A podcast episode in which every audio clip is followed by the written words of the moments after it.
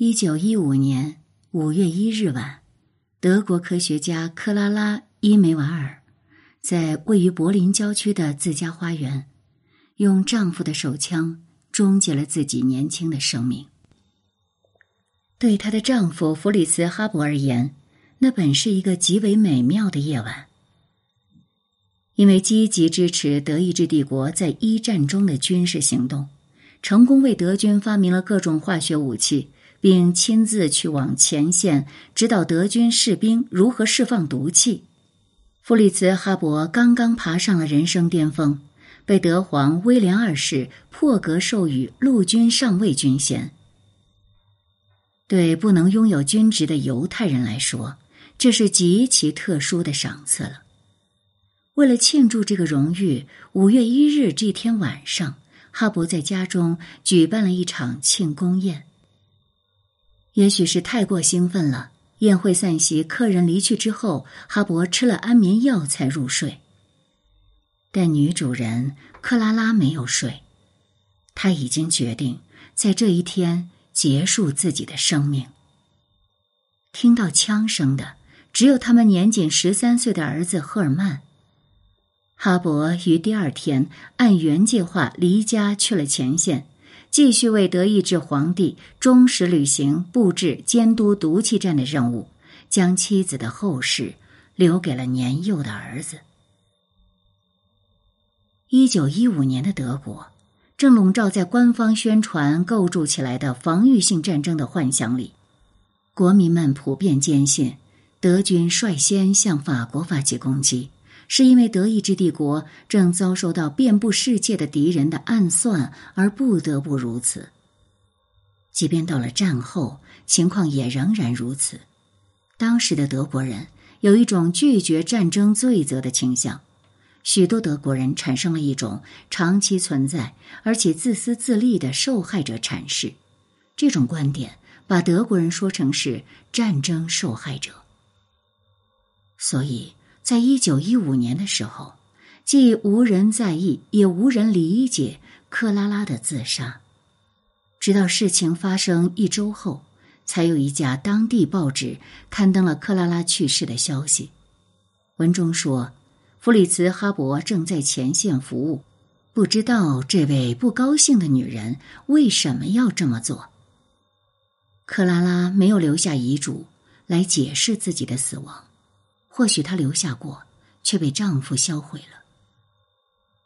其实，早在一八九九年，欧洲的主要国家便共同签订了《海牙公约》，同意禁止使用有毒化学武器。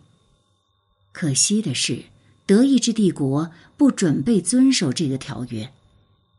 在一战期间，德国是最热衷于研制和生产化学武器的国家。在化学家汉斯塔彭的主持下，德军原本的研究方向是将有毒易爆的甲变基溴混合物装入炸弹。弗里茨·哈勃提供了成本更低、效果更佳的方案：将装有液态氯气的高压罐埋放在前线，释放出来的液态氯雾化之后，会借着风飘向敌军阵地，因为氯气比空气重。这些黄绿色的有毒气体会下沉，聚集在敌军的战壕里，毒气就会刺激敌军士兵的呼吸道，引发咳嗽、胸部产生灼烧式疼痛，乃至窒息死亡。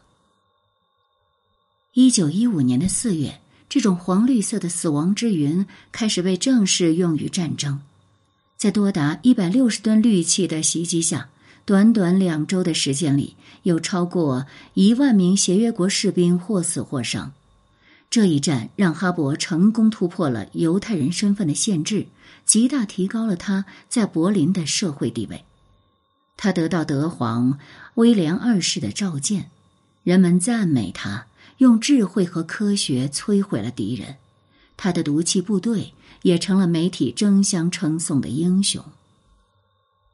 五月一日晚上的那场庆功宴，哈勃穿着匹配他新地位的制服，带着新获授的军功章，与有名的将军、科学家、实业家们觥筹交错。也许，正是这些赞美带来的成就感和荣誉感，让他直接无视了妻子在他庆功日的自杀。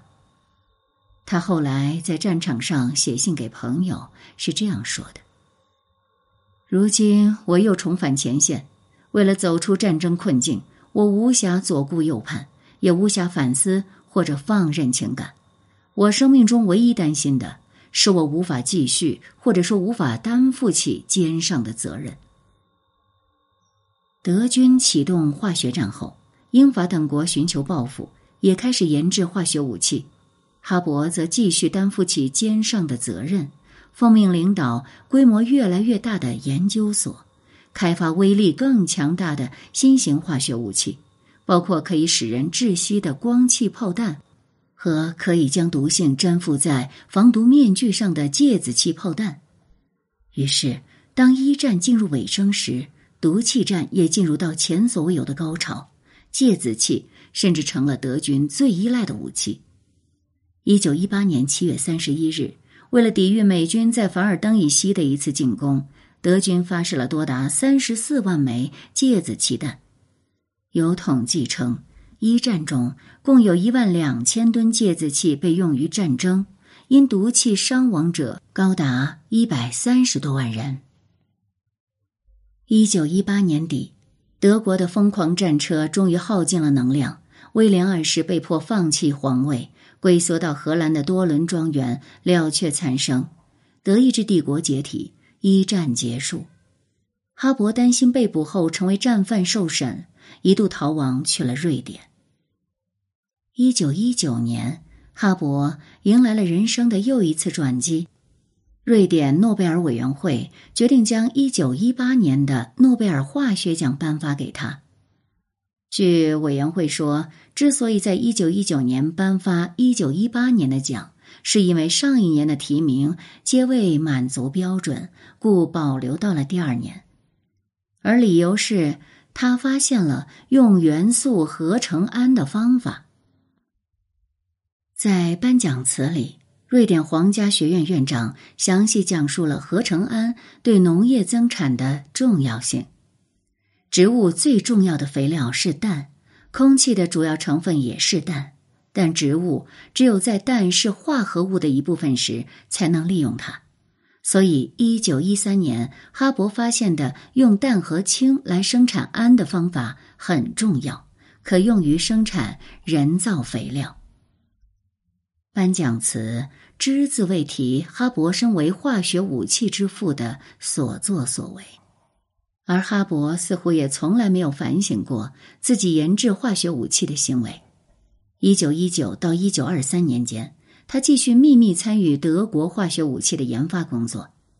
一九三三年，身为犹太人，哈勃已经无法继续安全的留在德国做一名爱国者了，他只能流亡国外。在受庇护于英国剑桥大学时。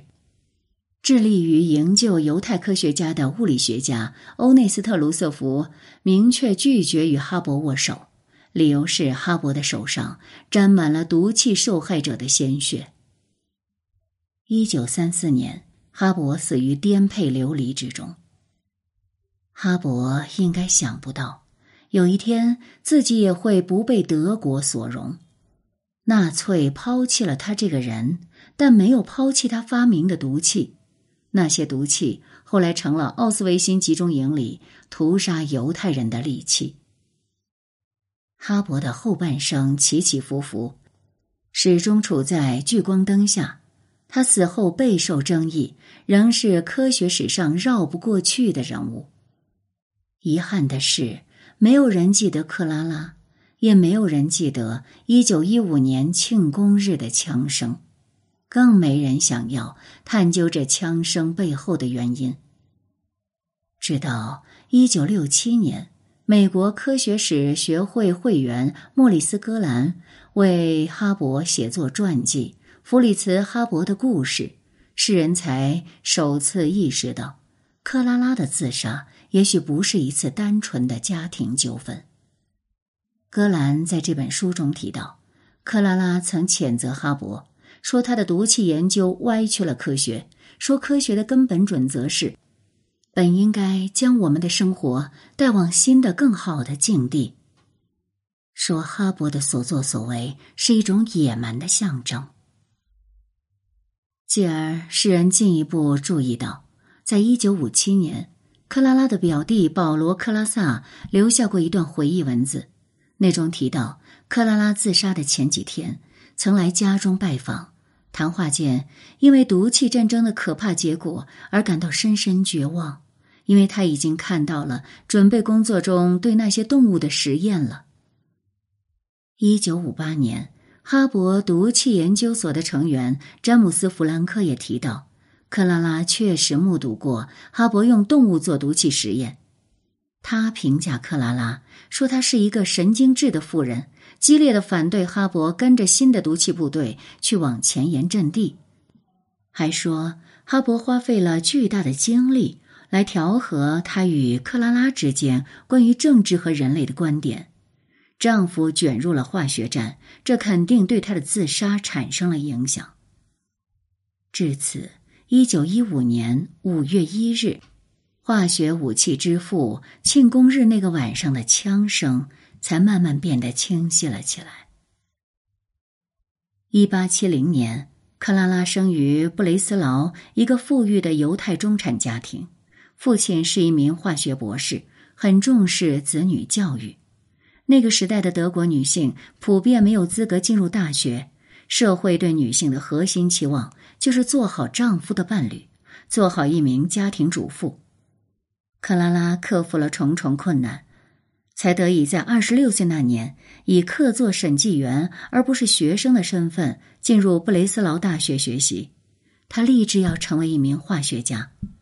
一九零零年，他通过了博士论文答辩，论文的主题是金属盐对溶解度的影响。她成为了布雷斯劳大学首位得到博士学位的女性，在当时的德意志帝国，这是一项极为特立独行的成就。